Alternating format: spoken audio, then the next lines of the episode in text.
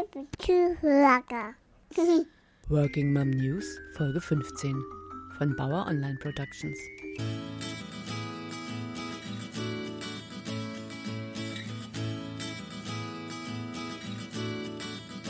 Hallo, ich bin Petra Abauer von Mama im Job und ihr hört Working Mom News, den Podcast für berufstätige Mütter. Egal, ob ihr über den Wiedereinstieg nachdenkt, ob ihr ein Business gründen möchtet oder ob ihr euch schon länger den Herausforderungen von Familie und Beruf stellt, ich möchte euch helfen, das Beste aus eurer Situation zu machen und vielleicht sogar nach den Sternen zu greifen. Und wenn es mal nicht so läuft, findet ihr hier Trost und Verständnis. Wir sind keine Übermenschen, wir sind Mütter, die sagen, ich liebe meine Kinder, ich liebe meinen Job, ich liebe mein Leben und ich gebe mein Bestes.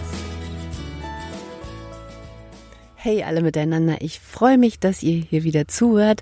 Ich möchte alle begrüßen, die schon öfter hier reingelauscht haben und natürlich auch alle, die ganz neu hier sind. Ich habe richtig gute Laune heute, weil ich zu meinem letzten Podcast so nettes, nettes Feedback bekommen habe. Beispielsweise hat auf Instagram Mrs. Idealistic mir geschrieben, so eine tolle, tolle, tolle Folge und dann ein dickes Herzchen und genau zum richtigen Zeitpunkt. Und dann kommt so ein bisschen Erklärung, wie es bei ihr läuft. Das möchte ich jetzt hier nicht alles auswalzen, weil ich nicht nachgefragt habe, ob ich das darf. Auf jeden Fall war sie sehr froh, das zu hören und hat daraufhin auch erstmal einen Blogartikel geschrieben. Und es gibt ja eigentlich nichts Schöneres, als wenn man andere Menschen dazu inspirieren kann, selber was zu machen. Also ich finde das immer sehr, sehr befriedigend, das Ganze. Dann hat ebenfalls auf Instagram The Good Working Mom ge geschrieben. In deiner Podcast-Folge habe ich ganz oft gedacht, oi, sie hat so recht. Auch dafür vielen Dank. Feedback ist echt Gold wert, zumal die ersten 13 Folgen relativ still abgehandelt wurden, was das Feedback anlangt. Aber ich habe ja halt jetzt auch eine relativ lange Pause gehabt und ich meine das jetzt ernst, weil ich wirklich jetzt jeden zweiten Donnerstag eine Folge online stellen werde und heute ist Moment, was ist heute? Dienstag, der, ich glaube, 27. Juni. Und bis ich alles fertig bearbeitet habe und so weiter, geht sie dann Mittwoch Nacht oder Donnerstag früh online und ihr könnt euch das dann jetzt anhören. Noch ein süßes Feedback von Ed die Orthogräfin auf Twitter. Das ist äh, Textine, Katja Rosenbaum. Die hat zu meiner letzten Folge geschrieben, Podcast-Empfehlung zum Thema Ausreden von Mama im Job auf Working Mom News. Schöner Beitrag, tolle Stimme zum Zuhören. Da freue ich mich natürlich auch. Dann weiß ich wenigstens wieder, wozu der Sprechunterricht gut war. Und ähm, ja, ich, ich kann mich erinnern, ich habe vor vielen, vielen Jahren mal abends, wir waren mit Freunden unterwegs und haben dann zusammen übernachtet und ich habe irgendwas erzählt und als ich dann aufhörte, sagte dann einer, red ruhig weiter, denn eine Stimme ist so beruhigend, da kann ich so schön einschlafen. Und ganz ehrlich, ich bin euch auch überhaupt nicht böse, wenn ihr meinen Podcast zum Einschlafen benutzt, weil ich nämlich auch ganz, ganz häufig Podcasts zum Einschlafen höre. Was nicht heißt, dass ich dann nicht am nächsten Tag trotzdem die verschlafenen Passagen nachhole. Aber äh, ich brauche das in letzter Zeit immer. Und also, wie gesagt, wenn ihr Schlafprobleme habt, ich bin gerne für euch da. Spaß beiseite. Heute geht es um das Thema Geld verdienen. Genauer gesagt heißt das Thema keine Angst vor dem Geld verdienen. Ich habe in letzter Zeit nämlich immer mehr mitbekommen, dass sich Leute regelrecht schämen, angemessene Preise für ihre Waren und Dienstleistungen zu verlangen. Und zwar bei weitem nicht nur Frauen.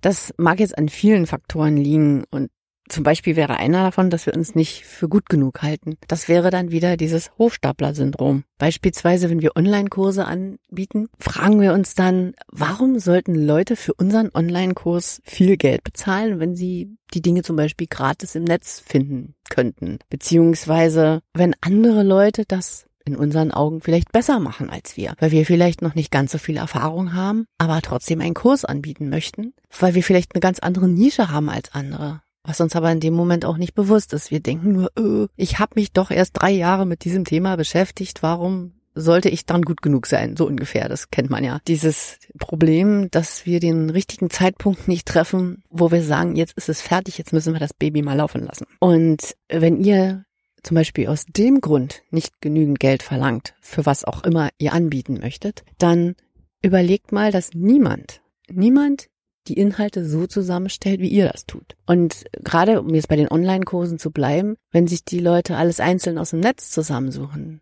müssen, dann könnt ihr ihnen ja quasi auch nicht eure Sichtweise verkaufen. Und außerdem kostet es für die Zusammensucher viel, viel Zeit. Zeit, die ihr ihnen abnehmen könnt. Und alleine das ist schon Geld wert. Und dann müsst ihr halt nur gucken, wie viel Geld es wert ist und vielleicht das Ganze dann lieber ein bisschen teurer ansetzen als das, was für euch die Schmerzgrenze wäre, weil unsere Schmerzgrenzen verdammt niedrig sitzen und ihr glaubt gar nicht, was Menschen bereit sind zu bezahlen, wenn sie auf der Suche nach einem bestimmten Thema sind. Das ist nämlich mit auch ein bisschen ein anderer Grund, warum so viele Leute Angst haben, angemessene Preise zu verlangen, weil alle immer denken, man ist zu teuer.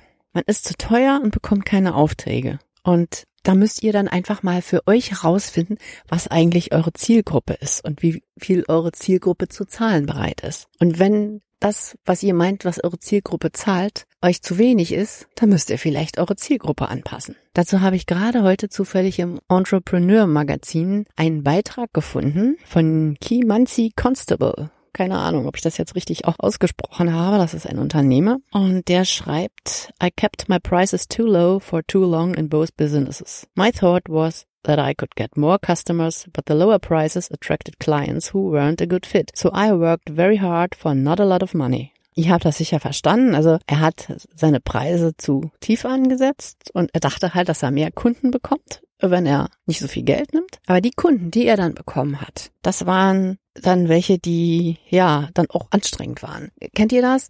Wenn man einem Kunden, der vorher immer schon jammert, dass er eigentlich nicht so flüssig ist und sich eigentlich das und das und das nicht leisten kann, aber die Dienstleistung das so gerne in Anspruch nehmen würde. Manchmal, dann hat man so Tage, dann macht man denen einen guten Preis und sagt, okay, verstehe ich, dein Unternehmen steht noch am Anfang, okay, unterstütze ich da ein bisschen und ich mache dir einen Freundschaftspreis, zum Beispiel. Und das sind dann die Kunden, die einen nerven bis aufs Blut, weil sie glauben, dass sie für die paar Kröten, die sie bezahlen müssen, plötzlich unser Leben gepachtet haben und hier noch eine Verbesserung wollen und da noch und ach, und das gefällt ihnen eigentlich nicht und ob ich das dann nicht so machen könnte und das und das. Und wollen wir solche Kunden? Ich denke nicht. Und wenn solche Kunden auftauchen, es kann immer mal wieder passieren, dann möchte man doch für das Theater auch angemessen bezahlt werden, oder?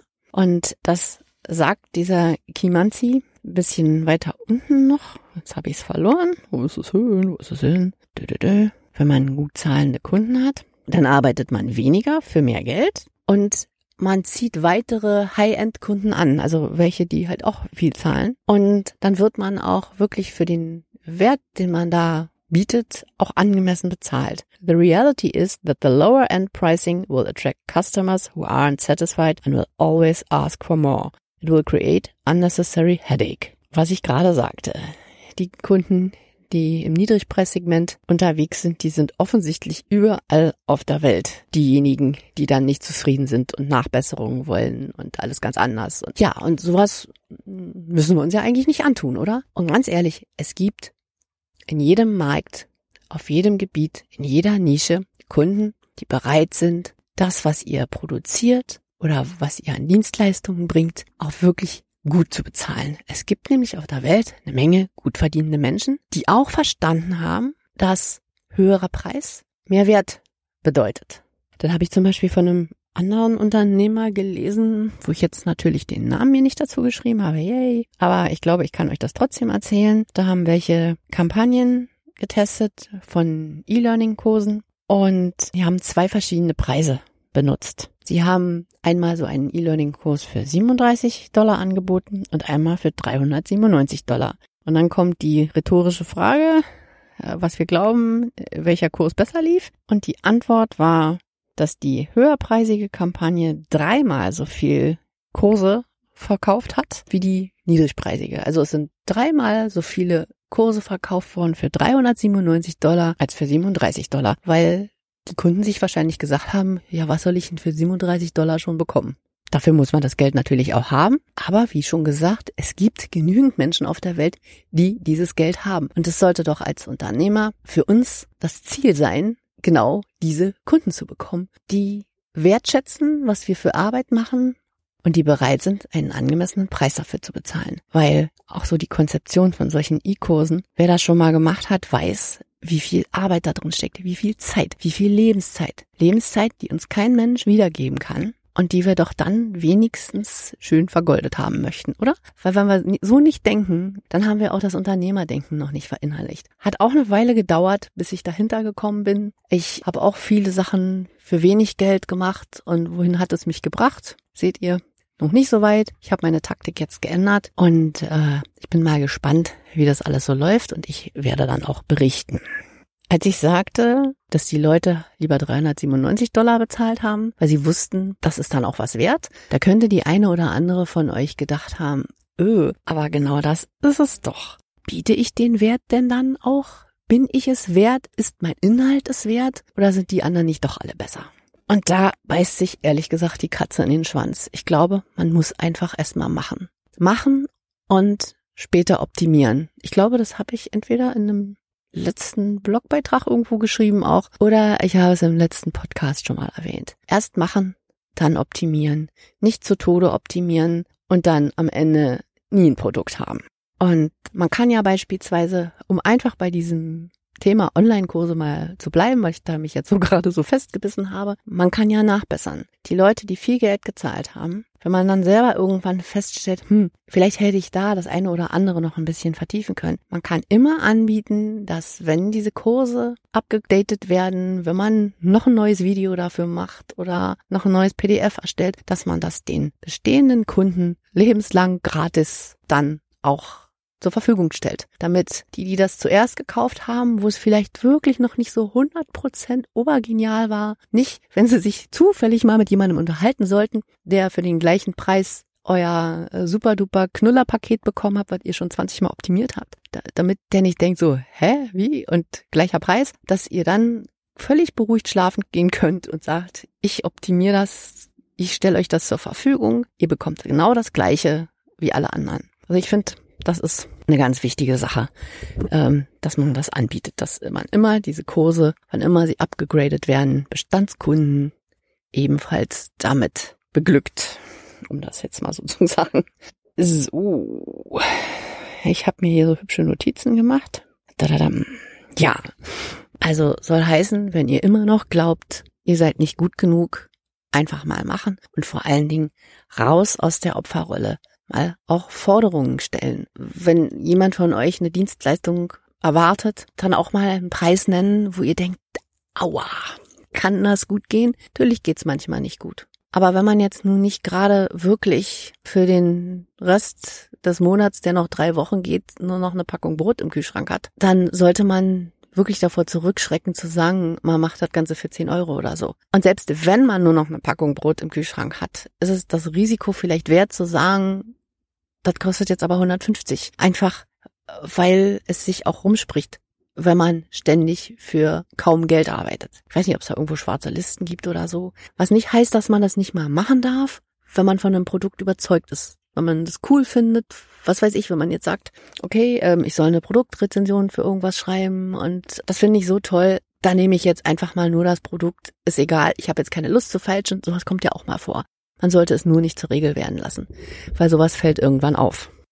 Und ich selber, ich habe natürlich auch viel Zeit damit verbracht, darüber zu jammern, wie das so im Blogger-Business läuft. Was sich nämlich ständig wiederholt, sind diese Anfragen von PR-Agenturen, die mir für mein Mama im Job-Magazin redaktionellen Inhalt andrehen wollen. Und das soll ich natürlich gratis auf dem Blog veröffentlichen. Und ich habe ja nicht umsonst meinen Media Kit und da schicke ich den normalerweise zu und dann kommt immer mi, mi, mi, mi, mi. Das ist doch aber ein Mehrwert für Ihre Kunden, für Ihre Leser. Wir dachten, das könnten Sie so als redaktionellen Inhalt präsentieren. Und dabei vergessen die immer, dass auch in Printmagazinen redaktioneller Inhalt gut und schön genommen wird, von PR-Agenturen durchaus, aber wenn man dann mal in dem Heft rumblättert, dann stellt man irgendwann fest, dass von genau der Firma, über die da so schön redaktionell berichtet wurde, irgendwo eine dicke Anzeige im Heft prangt. So läuft das nämlich bei Printmagazinen. Begleitende Anzeigen zu redaktionellem Inhalt. Möglicherweise nicht immer,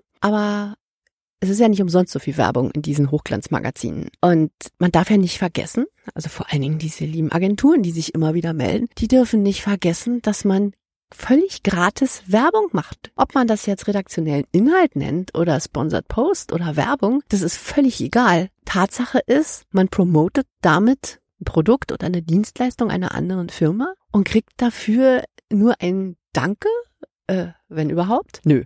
Also da bin ich jetzt auch stur geworden. Also ich habe das sowieso kaum gemacht, aber ich mache das dann einfach nicht. Dann können die sich ihren Inhalt irgendwo hinschieben. Aber es kann niemand erwarten, dass man kostenlose Werbung macht, wenn man auch irgendwie noch Brötchen verdienen möchte und die Wurst obendrauf. Das ist, glaube ich, in unserem Business, wenn man so als Blogger zum Beispiel halt unterwegs ist, die Schwierigkeit, dass viele das nicht für ein Business halten, sondern für ein Hobby. Und ich glaube, dass es inzwischen lange genug Blogger gibt, dass sich herumgesprochen haben sollte, dass wir nicht alle aus Klein-Dumsdorf kommen und das nur machen, weil wir irgendwie sonst den ganzen Tag nichts zu tun haben. Wenn ich überlege, wie lange ich an einem Blogbeitrag sitze, den würde ich mir, würde ich das für ein Magazin oder für eine andere Online-Plattform schreiben, verdammt gut bezahlen lassen. Und das mache ich dann nur, wenn mir was am Herzen liegt und nicht, weil ich Werbung für irgendeine Firma machen möchte. Und wenn es tausendmal Mehrwert für unsere Leser ist, dann kann ich zu dem Thema einen Beitrag schreiben, aber ganz sicherlich nicht mit irgendwelchen Firmennamen. Das bestimmt nicht. Und übrigens, falls unter euch Bloggerinnen sind, die irgendwie noch frisch anfangen, lasst euch nicht auf nicht gekennzeichnete Werbung ein. Es gibt nämlich, ich glaube, ich weiß nicht, war es Artikel 35, keine Ahnung, müsste ich nochmal nachsehen. Es gibt ein Telemediengesetz und da steht dick und fett drin, dass Werbung gekennzeichnet werden muss. Ich schreibe dann, also ich habe eine Kategorie, die heißt Werbung. Manchmal schreibe ich auch Sponsored unten drunter. Es muss aber für den Leser erkennbar sein, dass man Geld dafür bekommen hat. Oder zumindest das Produkt, je nachdem, äh, wie ihr das für euch handhabt. Weil da kann noch so viel stehen. Wir lassen uns nicht beeinflussen. Es ist immer so, wenn man Geld dafür bekommt, dass man über ein Produkt oder eine Dienstleistung schreibt, ist man unwillkürlich immer ein bisschen parteiisch. Ich habe öfter Rezensionen geschrieben, die nicht so gut waren für die Kunden, habe auch in Videos öffentlich rumgemäkelt, wenn mir irgendwas nicht gefiel, beispielsweise wenn jetzt irgendwie ein Gartengerät nicht selbsterklärend war, sondern man wirklich durch die schlecht geschriebene Bedienungsanleitung sich ackern musste und so weiter. Ich habe das gesagt. Ich bin allerdings nicht sicher, wie hilfreich das für weitere Kunden für mich war. Vermutlich eher nicht. Was nicht heißt, dass ich Dinge nur über den grünen Klee lobe, wenn mir sowas unterkommt. Also so, so furchtbar oft mache ich keine Rezension mehr. Aber man hat diese Schere im Kopf. Also irgendwann ist mir das auch aufgefallen. Man hat schon die Schere im Kopf, dass man überlegt, wenn man jetzt andere Kunden gewinnen möchte, die lesen sich ja sowas durch. Und ob man dann immer noch sagen will, das ist alles scheiße. Sagt man so natürlich sowieso nicht. Aber ist eine, eine schwierige Sache. Plus, ich bin so ein bisschen abgekommen jetzt von dem eigentlichen keine Angst vor dem Geldverdienen. Da gibt's nämlich noch eine Sache, weswegen viele von uns wirklich Angst vorm Geldverdienen haben. Ich bin zum Beispiel mit ziemlich vielen negativen Glaubenssätzen zu dem Thema Geld aufgewachsen. Und wenn man immer so ein bisschen vermittelt bekommt, dass Geld eigentlich eine blöde Sache ist, dann, dann wird man davon geprägt. Dann ist es so, i, Geld, weg damit, nicht zu mir. Es ist jetzt natürlich überspitzt gesagt, aber ich habe beispielsweise immer zu meinem Onkel Bemerkungen gehört, der wurde dann immer Neureich genannt. Also Neureich. So, man gönnt es ihm nicht. Und das ist was Schlechtes. Also das wurde mit solcher Verachtung ausgesprochen, dass es einen gruseln konnte. Natürlich hat sich meine Mutter mit ihrem Bruder nicht gut verstanden. Das spielt sicherlich noch eine Rolle und der war auch immer sehr, sehr großkotzig und ist ein unangenehmer Mensch. Aber dass immer über sein Geld gesprochen wurde, so dieses Neureich. Ich habe das als Kind nicht so ganz verstanden. Das, das klang für mich also immer wie was Negatives. So äh, Emporkömmling, ja. Und dabei ist es doch was Gutes. Es ist was Gutes, wenn jemand es schafft, aus eigener Kraft ein Unternehmen aufzubauen, sodass er sich damit ein Haus in einer feinen Gegend leisten kann. Das heißt, er hat nicht irgendein Erbe verprasst, sondern er hat was dafür getan. Und ja, aber wenn man immer damit konfrontiert wird, dass es negativ ist, wie soll man denn dann auf die Idee kommen, dass es erstrebenswert wäre, genau sowas zu machen, Unternehmer zu werden und sich dann irgendwann mal was leisten zu können?